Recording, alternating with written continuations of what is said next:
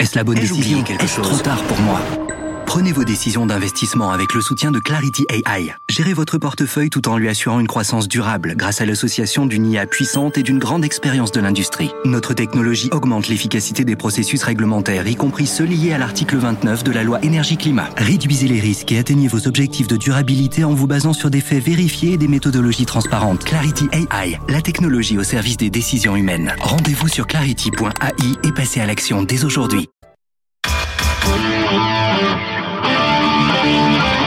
Débat et controverse sur BFM Business. Nicolas Dose accueille les experts. Avec Natacha Valla, doyenne de l'école du management et de l'innovation de Sciences Po, qui a publié Le futur de la monnaie chez Odile Jacob. C'était coécrit avec euh, Michel Aguilletta. Michel Aguilletta, justement, voilà, c'est ça. Euh, Philippe Martin, doyen de l'école des affaires publiques de Sciences Po, membre du Cercle des économistes, et Frédéric Farah, économiste et enseignant-chercheur affilié au laboratoire phare de l'Université Paris-Sorbonne, philosophie, histoire et analyse des représentations économiques. J'ai eu pas mal de réactions. Euh, certains qui considèrent qu'il ne faut pas parler de rente pétrolière, que la situation que nous vivons, c'est une incitation par les gouvernements et les banques de limiter les investissements dans le pétrole, ce qui a entraîné un manque, qui entraîne ces prix à la hausse, me dit Yog 59. Et j'ai aussi la réaction de euh, attendez euh, ta, ta, ta, Philippe qui dit on critique en permanence les dividendes versés aux actionnaires, mais personne euh, ne se bat contre le loyer qu'on verse à un propriétaire. Bon, des réactions de ce type-là. Euh, Frédéric Farah, on va pas refaire bon, la récession qui s'éloigne, mais euh, l'INSEE a peur des durcissements de politique monétaire. Euh, je comprends. Et considère que bah maintenant, ça y est, c'est bon. Et vous avez vu d'ailleurs que la Banque d'Angleterre est en train de nous dire voilà, je suis arrivé à un niveau qui me semble un bon niveau d'équilibre, et je vais peut-être pas en rajouter, mais c'est pas le discours de Madame Lagarde. Non, ce n'est pas le discours de Mme Lagarde, et si on lit bien sa conférence de presse... Ce que vous faites à chaque fois Ce que je fais à chaque fois, parce que, je veux dire, c'est important de, de voir ce que disent les, les autorités monétaires. Ben, ce qu'elle dit, euh, elle dit au contraire que quand même, ce qui est important, c'est de continuer à agir sur sur l'inflation et ah bah oui, on est d'accord. Et, et que il va falloir continuer la direction qui a été prise. Aller à 2% même. Euh, voilà, elle se réjouit que ça va un peu mieux sur le fond des prix ou autre, mais en même temps, elle pense que c'est ça la bonne euh, la bonne voie à prendre. Et en gros, elle est en train de nous dire que même si effectivement la croissance, elle parie sur une croissance, comment dire, qui est qui soit résiliente. Et en plus, elle fait un petit clin d'œil euh, au débat sur les retraites sans le dire. C'est ça que je trouve assez subtil. Ah bon?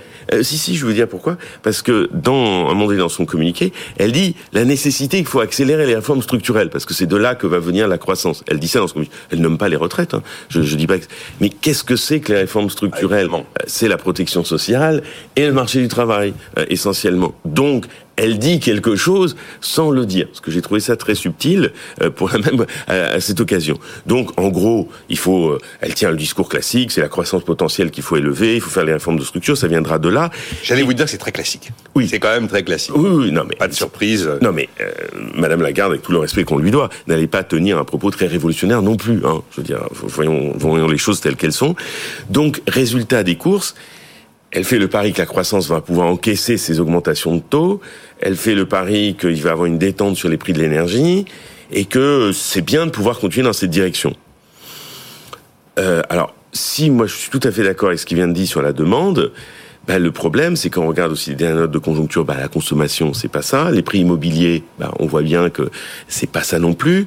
Donc, je suis pas sûr que, au nom du mandat principal qui est le sien, parce que c'est pas le mandat unique, hein, c'est clairement dans les textes. Il n'est pas dit le mandat unique de la BCE, c'est le mandat principal. La lutte contre l'inflation. Voilà, c'est principal, c'est pas unique. Donc ça veut dire qu'il y a des hiérarchies possibles.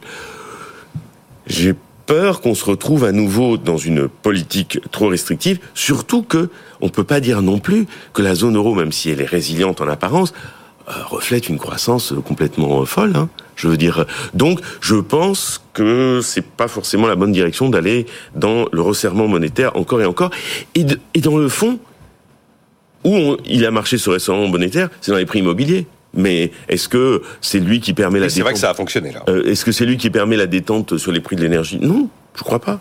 Donc c'est pour ça que je suis assez sceptique et je comprends que la Banque d'Angleterre se dise que peut-être on est arrivé au moment où il faut arrêter d'aller dans cette direction.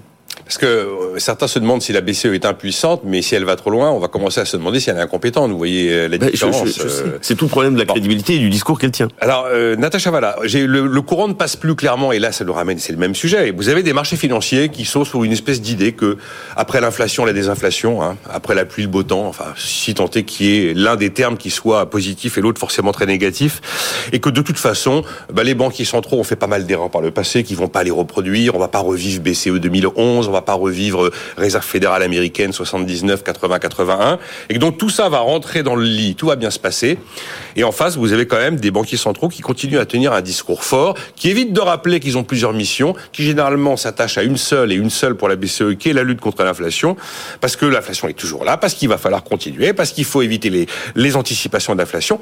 Il y a forcément quelqu'un qui se trompe. Et il y a forcément quelqu'un qui se trompe. Il y, a- il aurait tellement de choses à dire, les ce qui- avec les marchés, bon, la les- nouvelle norme. Le- Ce qui le- vous vient à l'esprit de manière le plus immédiat, alors Je, je- je pense qu'on est, on est sorti. En fait, les marchés aujourd'hui, il faut voir qu'il y a certains vétérans euh, de notre génération, mais il y a quand même beaucoup de jeunes qui sont rentrés dans, Ah, dans, dans- les marchés, qui, qui ont commencé leur vie professionnelle euh, de trader, de, de vendeur, etc. Dans un monde où il n'y avait pas d'inflation, où il n'y avait pas de volatilité, peu de croissance, mais des croissances différenciées entre les zones. Donc c'était un monde qui n'est plus le monde d'aujourd'hui. Et ce monde d'aujourd'hui, qui nous rappelle quand même beaucoup de choses du monde d'avant-hier, euh, il doit être appris collectivement par les marchés. Les banques centrales, Vous pensez que les elles, gars sont trop jeunes pour savoir alors, anticiper le monde dans lequel... Ben Ils si, doivent apprendre un nouvel, un nouvel environnement et, et on peut apprendre de l'histoire, mais on peut apprendre aussi des circonstances actuelles. J'admets, hein, celui qui est arrivé à l'ère- des, des- de l'argent La- gratuit, il a du mal à imaginer que tout d'un coup, le temps et un prix. où il n'y euh, avait pas de différentiel de taux qui impliquait, Mmh. impliquait Ah non, des, des- des mouvements de change, etc., etc. Or, aujourd'hui, on a un différentiel de change assez conséquent entre les États-Unis et la zone euro. Ça a des, des implications pour les flux financiers, etc., etc. Mais j'en reviens à la, à la politique monétaire. La politique monétaire, elle a basculé, je ne refais pas l'histoire des, des instruments non conventionnels, mais elle s'était dotée d'un instrument non conventionnel qui était la forward guidance jusqu'à très récemment. Et c'est une ça façon consiste à prévenir ce qu'on va faire demain. à dire explicitement, alors parfois de façon très précise, parfois même pour certaines de façon un petit peu quantifiée, ça a été rare, mais quand même ça a été fait. Et on est sorti aujourd'hui de la forward guidance et on est revenu à un régime, en particulier pour la BCE, qui est celui d'être, entre guillemets, data-driven. Data-driven, c'est un petit peu à l'ancienne. J'attends de voir ce que me donnent les nouvelles économiques en termes de, chiffres réalisés. Alors ces nouvelles arrivent avec des fréquences différentes, avec un degré de, retard différent par rapport à... Voilà, il y a des données qui, qui prennent plus de temps que d'autres à être produites. On a plus d'informations sur l'inflation rapidement que sur la croissance, etc. Mais il y a des indicateurs avancés qui ont des qualités différentes. Bref, le data-driven aujourd'hui, c'est un petit peu la fumée autour de je veux me garder les mains libres et puis surtout être sûr de gar- garder la main, et vous l'avez évoqué, sur tout ce qui concerne mon mandat principal, l'inflation, mais pas forcément l'inflation réalisée, parce que l'inflation réalisée, c'est fait, euh, mais tous les indicateurs qui sont liés à l'inflation future, que ce soit les indices d'inflation sur les marchés financiers, euh, les anticipations d'inflation pour les négociations salariales, etc. Donc elle veut, aujourd'hui, je pense, la Banque centrale, elle veut garder la main sur euh, tout ce qui concerne les, les développements d'inflation dans le futur proche et lointain. Donc ça, c'est absolument essentiel. Et en plus, elle est, euh, elle est bon soldat. C'est vrai qu'elle a un mandat dual, elle pourrait être un petit peu plus euh, relaxée par rapport à ça, mais en fait, dans les textes quand même, il y a le mandat principal qui est la stabilité des prix.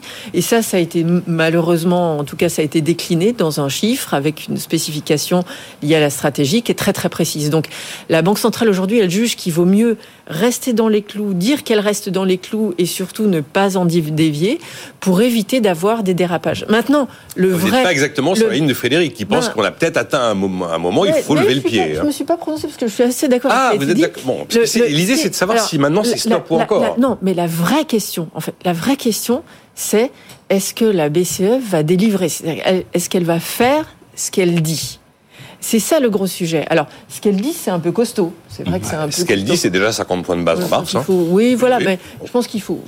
Il y a encore du resserrement à faire. Les taux réels sont très bas et sont oui, les taux réels, négatifs. Il faut faire attention à la gestion de la transition parce qu'il y a des, vulnérabilités financières. On en discutait hors antenne au niveau des entreprises. Donc là, effectivement, il faut avoir beaucoup, beaucoup de doigté dans cette transition-là. Mais à partir du moment où on dit qu'on va faire quelque chose aujourd'hui, c'est essentiel de pas trop dire par rapport à ce qu'on sera capable de faire. on disait avec Jean-Marc Daniel, je crois que c'était en fin de semaine dernière, peut-être quand on fera le bilan de la séquence que l'on vient de vivre, déjà euh, des, des, prévisions d'inflation qui ont été démenties par la réalité, objectivement, hein, quand on écoutait les banquiers centraux, les économistes il y a maintenant un an et demi, voilà, et peut-être qu'on se dira que la séquence n'aura pas été si mal jouée par les banques centrales. Et notamment si la récession est évitée. Vous avez vu là les, les prévisions euh, euh, du fonds de gestionnaire, enfin le gestionnaire de fonds Fidélité Internationale, qui sort sa onzième enquête annuelle et qui dit que les multinationales prévoient des profits à la hausse en 2023. Euh, qui voulait réagir à ce qui a été ah dit sur euh, euh, cette perception des choses qui est vraiment très marquée d'un côté et de l'autre, avec un grand écart entre les marchés et les banques centrales. Et moi, je me dis, il y a quelqu'un qui va déchanter. Oui, mais c'est parce que les marchés sont aussi relativement optimistes sur le sur l'inflation, c'est-à-dire qu'ils ils croient que l'inflation va va baisser plus rapidement que ce qu'on pensait il y a encore quelques quelques mois. Ils ont peut-être pas tort. Et ils ont peut-être pas tort. Euh, c'est-à-dire qu'on avait tous en tête euh, l'expérience des, des années 70. Enfin, certains économistes avaient en tête d'interpréter euh, la situation actuelle à l'aune des années 70 avec euh, la l'inflation qui qui fait augmenter les salaires, qui fait augmenter euh, les prix, etc. C'est pas ce qui s'est passé, et on est plutôt sur une situation avec une, une augmentation de l'inflation très rapide, qui a surpris évidemment beaucoup d'économistes, mais qui fondamentalement est quand même lié à des phénomènes temporaires. Euh, alors c'est du temporaire qui a été assez persistant, hein, ça, c'est là où on, on s'est aussi trompé, mais où on voit quand même aux États-Unis euh, que le pic d'inflation est certainement derrière nous. Pour la zone euro, c'est peut-être encore un petit peu tôt pour le dire, mais je pense qu'il y a. Aux États-Unis, c'est en octobre hein, que ça bascule. en octobre, début novembre, ça y est. Hein. Et en zone euro, il y a des signes comme quoi aussi potentiellement euh, le, le, pic est derrière nous. Une des questions, c'est évidemment est-ce qu'il faut revenir à 2% Et, c'est un peu la question que, Natacha aussi euh, posait. Et, à quel rythme euh, Et est-ce qu'il faut créer vraiment une récession pour pour arriver à ces, à ces, à ces 2% Donc c'est la question aussi de l'arbitrage entre inflation et, chômage. Mais je pense qu'on on, on, on, on doit pas être constamment avec l'interprétation de ce qui se passe avec euh, ce qui s'est passé dans les années 70. C'est plutôt un choc d'inflation plutôt temporaire et qui, à mon avis, va, va, va revenir euh, plutôt à la normale. Mais est-ce qu'il faut revenir rapidement à 2% Je pense que c'est, à mon avis, on se tromperait, et la Banque Centrale Européenne se tromperait si elle voulait aller trop rapidement à 2%. C'est un peu ce qu'a dit Madame Lagarde. Euh, juste sur ce point, et puis j'aurais une question pour vous, parce qu'il y a un sujet où j'ai pensé à vous, Frédéric, cette nuit. Est-ce qu'il faut oublier cette cible de 2% et décider que le monde dans lequel nous entrons est différent et qu'il correspond plus à 3% Et même, je crois qu'Olivier Blanchard disait pourquoi pas 4%. Et ça, c'est important, parce que là, vous inscrivez le monde de demain dans... Alors Frédéric, allez-y, puis Natacha, sur cette cible. Bah, en fait, ça pose un problème ancien, c'est-à-dire que quand euh, on a donné comme pour mission à la BCE la stabilité des prix, au départ, avant que la BCE donne des cibles en tant que telles, ça n'a jamais été défini quelque part. Qu'est-ce que c'était la stabilité des prix Jamais dans le fond. C'est finalement la BCE qui a fait le job en indiquant et en faisant évoluer sa politique monétaire, puis on est arrivé à ce ciblage-là. Mais la stabilité des prix euh, n'a jamais fait l'objet. Vous savez, c'est comme l'histoire du rapport dollar euro. Jamais quelque part dans un texte ou jamais quelque part n'a été dit quel était le bon couloir, quelle était la bonne fonction. C'est Avec le temps, on a une idée. Oui, Avec mais, le temps, on a une idée. mais, mais en même temps, je rappelle que dans les textes, normalement, la politique de change initialement ne devait pas échoir à la Banque centrale. Hein. Dans les textes au départ, quand on revient à Maastricht, hein, euh, pour revenir dans le passé. Mais donc aujourd'hui, effectivement, le vrai arbitrage, encore une fois, c'est effectivement cette inflation et le chômage. Et l'histoire avec les années 70 pouvait pas se répéter, à mon avis, très modestement. Pourquoi? Parce que les mécanismes de transmission d'augmentation des prix vers les salaires, dans la mesure où il y a eu un large mouvement depuis trois décennies de désindexation des salaires et des prix, euh, ça me paraissait difficile. Et puis aussi la capacité de négociation des travailleurs dépendants de certains secteurs, c'est quand même au fil du temps érodé. Donc leur capacité à pouvoir imposer des augmentations de salaire qui créent un effet de second tour et qui créent ensuite effectivement une boucle salaire-prix me paraissait beaucoup moins d'actualité, surtout que les salariés dans les années 70, si on regarde même le pouvoir des syndicats qui étaient ceux des années 60-70 par rapport à ceux d'aujourd'hui, euh, ce n'est plus le même monde. Je veux dire, c'est clair que cette capacité... Et en plus, dans les années 70, on n'était pas lancé dans la deuxième mondialisation que l'on a connue après. Donc on était dans un, des contextes historiques qui étaient différents. Donc aujourd'hui, je pense que comme la zone euro n'a jamais été, de son, depuis sa naissance à nos jours, la zone de croissance la plus dynamique au monde, c'est jamais arrivé où elle était, elle, la locomotive en termes de croissance. C'est vrai. Jamais. D'accord. Donc je pense que c'est pas la peine de la brider un peu plus. Bon, euh, oui, j'ai vu un sujet, j'ai pensé à vous, Frédéric Farah, parce que vous avez un, un regard historique et assez critique sur l'euro. Vous avez vu ce qui s'est passé avec l'agence France Trésor? Ils ont, ils ont euh, mis sur le marché une nouvelle obligation assimilable du Trésor à 30 ans. Et ils ont levé 5 milliards d'euros. Il y a eu 47 milliards d'euros de demandes. Vous vous rendez compte? Et du coup, ils ont pu un peu baisser le rendement à 3,13% pour cette OAT à 30 ans. S'il n'y avait pas l'euro, ça partirait pas comme des petits pains, nos obligations assimilables du Trésor. Vous qui êtes si critique sur l'euro. Qu'en pensez-vous? Bah là, on D'ailleurs, moi, je vois que tous les souverainistes, il n'y en a plus aucun qui plaide la sortie de l'euro désormais. Hein. Bon, alors, je, suis très content. Non mais, euh, non, mais voilà. Mais c'est. Alors on pourrait effectivement se dire et s'il n'y avait pas bon alors on pourrait faire du contrefactuel et autres mais bon oh bah si on avait émis de l'OAT à 30 ans en francs là aujourd'hui vu notre niveau de dette et notre difficulté à faire passer les fameuses réformes structurelles je suis pas sûr que la demande serait aussi importante ah, ça, si vous voulez, on peut refaire l'histoire. C'est ce qu'on appelle de l'Uchronie. Oui, oui, oui, je suis euh, d'accord. Si, si Laurent n'était pas là. Bon, mais en même temps, c'est pas parce que effectivement on arrive à bien placer nos OAT, que ça enlève tous les problèmes que la monnaie unique pose. Ça ne les enlève pas, ça les garde entiers. Parce que regardez, on parlait du taux de change. Quel est le bon taux de change? Pour un État comme la Croatie, qui représente 0,33 du PIB européen, euh, par rapport à la France ou, ou à l'Allemagne euh, Quelle est effectivement la, la, la, bonne politique monétaire en articulant avec la politique budgétaire qui puisse convenir à tout le monde? Je pense qu'il y a un défaut de départ qui est le one size fits all, quoi, la taille pour une taille unique pour tout le monde, le même taux d'intérêt pour tout le monde. Je ne suis pas sûr que ça soit forcément la source du meilleur dynamisme. Et alors sur ces questions en plus euh, d'histoire comme je sais pas, je, pensais, mais on n'en a pas parlé aujourd'hui. Mais je de quoi, de quoi, vous, enfin, quoi pensez-vous? Euh, Des déficits, de la dette, etc. et tout ça. et donc, peu, hein, euh, on vient d'avoir le déficit commercial à 164 milliards d'euros. Non, mais je pensais parce que raison en 2022. J'ai fait une lecture euh, hier soir. J'ai pensé à vous sur, parce que comme vous savez, j'ai la passion de l'histoire parce que je suis dans un laboratoire aussi qui réfléchit sur l'histoire. J'ai amené un petit texte qui montre que la question des déficits publics, c'est un vieux machin qui était toujours présent. Alors je vous le dis. Ah ben mais euh, euh, enfin c'est un vieux machin. Moi, pratiquement depuis depuis ma naissance, on parle de déficit public en France. Parce qu'il n'y a pas eu un budget équilibré depuis 1974. Pas trop trop long, hein, non, Frédéric, mais euh, non, non.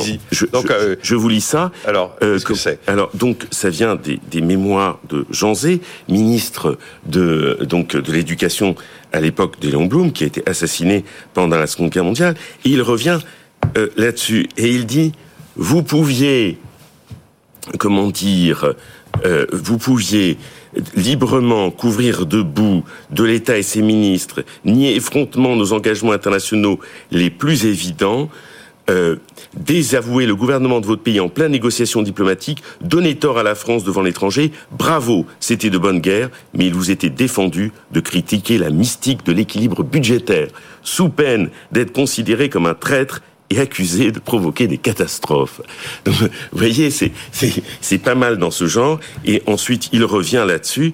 Par crainte de compromettre l'équilibre budgétaire, cet idéal constamment entrevu, jamais atteint, il était devenu impossible de réaliser la moindre réforme, de faire aboutir la plus petite innovation.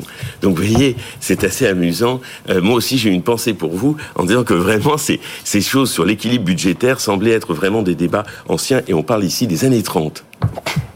Les lectures de Frédéric Farah. euh, ou je ne sais pas si ce qu'on vient de dire amène une réflexion de votre part sur. Euh, bon, là, j'allais chercher Frédéric sur euh, l'euro qui permet à la France de vivre malgré tout relativement sereinement, euh, même si on peut admettre qu'il y a des défauts conceptuels à cette monnaie. Non, pas de, pas de réaction particulière. Non, peut-être le lien avec le déficit commercial. Ah, vous pouvez dire un mot du déficit. Attention. Parce que il y a des raisons 2022 pour le déficit commercial. Non, mais c'est parce que dépréciation si, de l'euro. faire le lien avec justement les questions de déficit public, pense qu'il y a quand même une lecture macroéconomique euh, du, du, déficit commercial de, de, de, de cette année. C'est-à-dire que euh, on a fait le quoi qu'il en coûte, on a un déficit public autour de, de 5%. Et vous savez, il y a ce qu'on appelle la théorie des déficits jumeaux, c'est-à-dire que quand on a un déficit public, ben, évidemment, ça augmente euh, euh, la demande, ça fait de l'épargne en moins, et à la fin, de toute façon, le compte courant, hein, c'est l'épargne totale moins l'investissement total. Ça, c'est de la comptabilité. On est complètement d'accord. Et donc, si vous diminuez l'épargne de, euh, de, la, de, de, de, la sphère publique, ce qui s'est quand même beaucoup passé, puisqu'on a désépargné massivement avec un endettement très fort pendant la période Covid, euh, avec le quoi qu'il en coûte, avec ce qu'a fait le gouvernement aussi, évidemment, avec la crise énergétique, avec des transferts où il a absorbé une grosse part euh, du choc énergétique, et certainement plus que d'autres pays de la zone euro, et ben, ça se retrouve évidemment dans les chiffres du déficit commercial, c'est-à-dire les 5 points de PIB de déficit public. Euh, je dis pas qu'il se translate parce que c'est moins, simple que ça, mais il a une, traduction en termes de déficit commercial de 4 points. Donc il y a une lecture macro et évidemment il y a aussi une lecture micro qui est celle de la compétitivité des, des entreprises et en particulier de l'industrie. Hein. La part de la France dans les exportations de la, zone euro, euh, qui s'était stabilisée avant la période Covid, hein, entre 2015, 2016 et 2019. Euh, ensuite, a chuté et puis là, euh, et, et, on n'est pas remonté. Donc il y a, y a, un vrai problème de compétitivité, évidemment, de, de, de, de l'industrie. Euh, alors évidemment, les services et le tourisme sont bien remontés. Bah, excédent record pour le... Pour absolument, heureusement qu'ils sont là. Euh, mais il y a un vrai... Il, il, demeure un problème industriel. Je dis juste une dernière chose, c'est que on s'est désindustrialisé de manière assez massive et, et, et plus que d'autres d'autres pays et c'est difficile de remonter la pente. On le voit. Euh, parce que quand il y a, y a, des phénomènes d'économie d'échelle au niveau de l'industrie, il y a des phénomènes aussi liés euh, aux compétences, au capital humain et donc une fois qu'on a détruit ce capital humain, c'est extrêmement difficile et coûteux euh, de, de le remettre en place. Donc euh, cette politique de réindustrialisation, si on pense qu'elle est, elle est nécessaire, ça ne peut, ça, ça doit être quelque chose de, de, de longue haleine et je pense que la question en particulier du capital humain, de la formation est absolument essentielle. On m'a parlé d'ailleurs hier, notamment avec Christian Satien et Romary Vaton, en parlant aussi de l'accès aux fonciers et des complexités administratives pour réussir à lancer une activité industrielle sur le sol français. Bon, on termine avec un mot sur les retraites. J'ai entendu un jeune hier, il devait avoir allez, 24-25 ans, il manifestait contre la réforme. Et je me suis dit qu'il y a quand même encore des choses qu'il faut éternellement réexpliquer. Parce que ce jeune, on lui disait pourquoi vous êtes dans la rue? Et il disait, euh, je suis dans la rue parce que je veux pouvoir profiter à la retraite de tout ce que j'ai mis de côté. Ce qui veut dire que la retraite par répartition, il a le sentiment qu'il travaille tous les mois et qu'il met de l'argent pour lui de côté. Il faut lui réexpliquer que l'argent qu'il verse tous les mois en cotisation, c'est de l'argent qui paye immédiatement les pensions actuelles des retraités et pas de l'argent qu'il met de côté. Il y a vraiment des choses comme ça qui sont frappantes aussi, ceux qui ont le sentiment qu'on va passer à 64 ans l'été prochain. Non, c'est étalé sur plusieurs années. Euh, sur l'histoire des retraites, je sais pas, euh, j'ai envie de vous laisser partir est-ce que vous en, pouvez plus d'entendre parler de ce sujet? Est-ce que vous êtes euh, usé, fatigué? Est-ce que vous considérez que euh, c'est très mal engagé politiquement et que c'est pas sûr que ça aille jusqu'au bout, qu'il faut encore faire des concessions après tout ce qui a pu être annoncé depuis trois quatre jours par euh, Elisabeth Borne, qui a quand même mis un nouvel étage sur les carrières sur les carrières longues, qui a laisser la porte ouverte à l'idée d'une clause de revoyure en 2027, qui en fait, à chaque fois qu'elle fait une avancée, qu'elle lâche du lest, on peut mettre derrière quelques centaines de millions, voire de milliards d'économies en moins à l'horizon 2030, ce qui commence à faire dire à certains que cette réforme n'a plus aucun sens, parce que les économies réalisées sont en train d'être en partie dévorées par tous les gestes et toutes les mesures d'accompagnement social. Natacha, vous êtes fatiguée du sujet? Non, mais je pense que le sujet tourne autour d'un méta-sujet qui est, qui, est, qui est absolument essentiel avant ça, je vais juste rebondir. Ah bah allez-y, allez-y, allez-y. On n'a que 3,30 hein, si on veut dire un mot Je, je, me dépêche très, très, très, très vite, mais je suis d'accord avec ce qui a été dit et je pense que j'irai même plus loin. Euh, il faut une quasiment une stratégie industrielle ah, qui oui. intègre aussi euh, tous les entrants, et en particulier l'éducation, et en particulier l'éducation qui commence très tôt dans la vie. C'est une vision holistique dont on a besoin. Je voulais dire la même chose sur les retraites, ah. c'est-à-dire que on a une la question d'une réforme structurelle dont on parle depuis des années. Moi, je me souviens d'avoir fait un rapport au CDE France il y a 20 ans. Les termes du débat étaient quand même assez similaires. D'autres pays étaient en train de, de faire des réformes similaires. Je pense qu'il y a une réflexion absolument essentielle à faire sur la question du travail, de la vie au travail pendant toute la durée de vie et du travail des seniors. C'est-à-dire que on part du présupposé dans l'émotionnalité autour de cette réforme que travailler c'est désagréable, travailler c'est de l'exploitation, et qu'on est malheureux quand on travaille et qu'on est heureux quand on sort de la vie active. Euh, je pense qu'il faut vraiment creuser cette question parce que il faut le travail étant une partie essentielle de l'existence et pas seulement pour gagner son pain aussi pour des questions d'intégration, des questions de vivre ensemble et de produire du bien commun, évidemment de la, aussi de la valeur actionnariale pour les entreprises, mais, mais c'est pas seulement ça. Je pense qu'il faut vraiment réfléchir à ça parce que ça permettrait d'avoir une approche plus constructive pour que des individus qui ont travaillé toute leur vie soient en mesure d'être heureux dans les 10, 15 dernières années de leur vie en bonne santé. Et je pense que les, la façon dont le débat se, se déroule et se polarise, euh, je, je suis sûre que les syndicalistes sont d'accord avec ce que je dis aujourd'hui. Je pense que cette réflexion-là, elle s'inscrit aussi dans des réflexions en relation avec le système euh, de l'enseignement euh, de, de l'enseignement de façon générale jusqu'à l'enseignement supérieur, la façon d'avoir des formations tout au long de la vie qui soient pas euh, des ghettos en dehors des formations initiales, etc., etc. Je pense que c'est sans doute le parent pauvre hein, des, des, des non-réflexions qui n'ont pas été engagées. On a une minute trente pour terminer, Frédéric Farah, sur ce, ce débat. Il y a, j'ai un auditeur qui me dit le meilleur prof d'histoire est de retour. et j'en ai un autre qui me dit, euh, si on n'était pas dans l'euro, probablement que les mesures et les réformes, on les aurait déjà faites. Il s'appelle Doug. Euh, oui, les retraites, une minute dix. Une, euh, minute, dix. Alors, je vais faire un parallèle avec mon dada, qui est, qui est, l'euro, encore une fois. Il va nous faire un lien retraite euro. Allons-y. Euh, ben, je vais vous faire un lien. Alors, j'en pourrais en faire plein, mais je vais en faire qu'un. L'euro, c'était la stratégie, même si on n'avait pas convergé, ça a été Just do it, hein, c'est Nike. Hein. Donc euh, il faut le faire. Et puis euh, on avait espéré qu'une convergence réelle ensuite ait lieu entre les économies. Bon, et on s'est rendu compte que la zone euro, malheureusement, ça fabrique aussi de la divergence économique. Et bien avec les retraites, c'est la même chose. C'est-à-dire, il aurait fallu bien avant toute une réflexion, parce que il suffit pas de décaler d'un an ou de deux ans pour embaucher plus de seniors. Il fallait en amont, parce que notre, on a tout un problème avec la question des seniors dans notre pays. En amont, travailler cette question et c'est pas avec des mesures euh, répressives auprès des entreprises. Attention, tu vas avoir des sanctions si tu n'embauches pas des, des personnes de tel âge. Et en amont faire la chose et après la réforme. Et là, on fait les choses à l'envers, encore une fois. Donc c'est pour cela. Et que là, on se dit, comme on ne sait pas comment faire, eh ben on va taper sur les doigts. Et on va donner une belle usine à gaz comme le bonus-malus pour les contrats courts. Et je sens que l'index que l'on veut préparer, comme le bonus-malus, tout ça, c'est des usines à gaz incroyables qui finalement créent encore plus de problèmes pour les entreprises qu'autre chose. Donc, faisons les choses en amont et la, réforme après, mais pas l'inverse. Pourtant, c'est l'euro. C'est pas une des réflexions nouvelles hein, sur les retraites. On, en a fait cinq des réformes depuis mais, mais, mais, bien sûr, on peut même remonter à la réforme oh, Séguin, on peut aller. On a fini. Merci d'avoir été là. Merci à tous. Natacha Valla, Philippe Martin, Frédéric Farah. Rendez-vous demain à 9h.